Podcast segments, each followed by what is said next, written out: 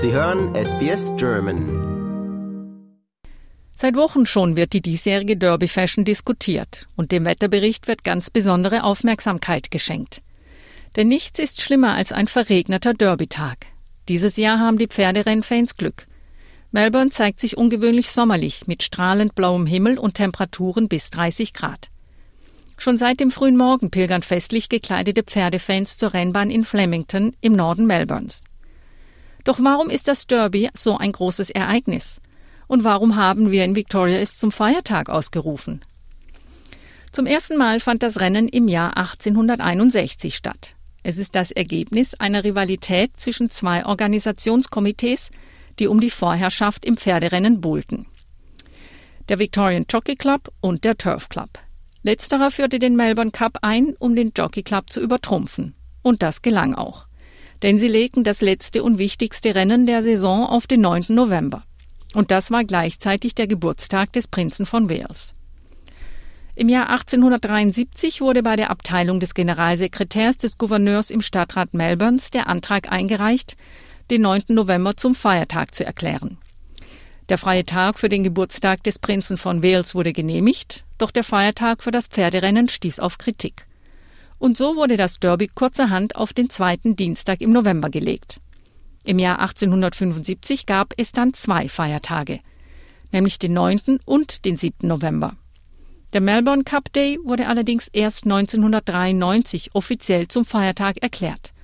Davor war es zur Regel geworden, jährlich den Feiertag einfach vorher anzukünden. Und so wurde der Feiertag für den Prinzen irgendwann abgeschafft, doch das Pferderennen ist immer noch ein freier Tag.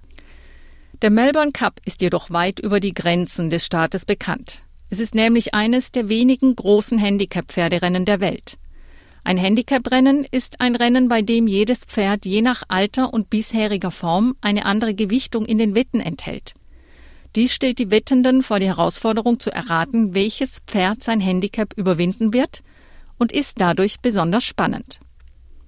Aber natürlich geht es bei dem Großereignis nicht nur um die Pferde. Denn eine nicht zu vernachlässigende Rolle spielen die Zuschauer und ihre Outfits. Schon Monate vorher wird der Trend des Jahres ausgelotet und spekuliert, welche Stars und Sternchen in welchen Designern gekleidet zu sehen sein werden. Einen offiziellen Dresscode gibt es allerdings nicht. Doch wo früher schwarz-weiß die Regel war, werden heute knallige Farben und auffällige Designs getragen auch auf dem Kopf. Doch neben all den fröhlichen Farben und der Feierlaune gibt es auch Kritik. Dabei stehen Bedenken gegen Glücksspiele, Tierschutz und Alkoholmissbrauch im Vordergrund.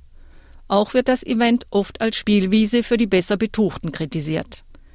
Eines der Hauptargumente der Gegner des Derbys kommt von Tierschützern. In den letzten zehn Jahren sind nämlich beim Melbourne Cup sieben Pferde ums Leben gekommen. Und auch die Besucherzahlen sind nicht mehr so hoch, wie sie mal waren. Das Jahr 2003 verzeichnete mit knapp 123.000 die meisten Besucher. Im Jahr 2022 waren es noch rund 74.000. Dieses Jahr erwarten die Organisatoren wieder etwas mehr Zulauf. Einige der Besucher habe ich auf ihrem Weg nach Flemington im Bahnhof Linda Street abgepasst und gefragt, warum sie zum Rennen gehen. Das Erstaunliche daran, die meisten, die ich gesprochen habe, kamen von recht weit angereist. Nordqueensland, Neuseeland und sogar Vietnam. Und für die meisten ist es ein Bucketlist-Event. Uh, Ross, Ross Parsons. Well, I'm not from Melbourne, I'm from North Queensland, I'm from Townsville. I've never been to the Melbourne Cup. I've been in Tasmania, so on the way home I stopped off here for a couple of days to go to the Melbourne Cup, just to tick it off. And do you know why it is a public holiday here in Victoria? Oh, it's probably to encourage most Melbournians to support the Melbourne Cup, I suppose. Any excuse in Australia for a public holiday? I'm Shelley, I'm from New Zealand. We do the horse races back home, but we've never done the Melbourne Cup, so we're keen to give it a go and something we've always wanted to do. It's on our bucket list. We've come for the week, but yes, specifically the Melbourne Cup, and we did the Derby race day the other day on Saturday, which was amazing. Do you in New Zealand also have a public holiday for the Cup races? No, we don't, no. Do you think it's something you should do in New Zealand? I'm keen for any extra public holidays here, but it is a big day back home. There's a lot of people that take the day off anyway to spend it at the at venues doing the races. So yeah, absolutely. My name is Phương. I love horses. And you said you are from Vietnam. Yes. To visit Melbourne just for the Melbourne Cup? Just for the Melbourne Cup. Also very beautiful. And the race look make me very feeling, deep feeling.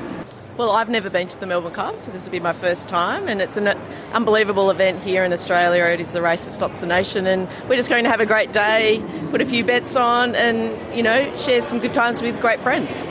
I think it's just a great opportunity for everyone to come together um, to really uh, use the Melbourne Cup as an opportunity to galvanise community spirit, and I think it's just the excitement of the race.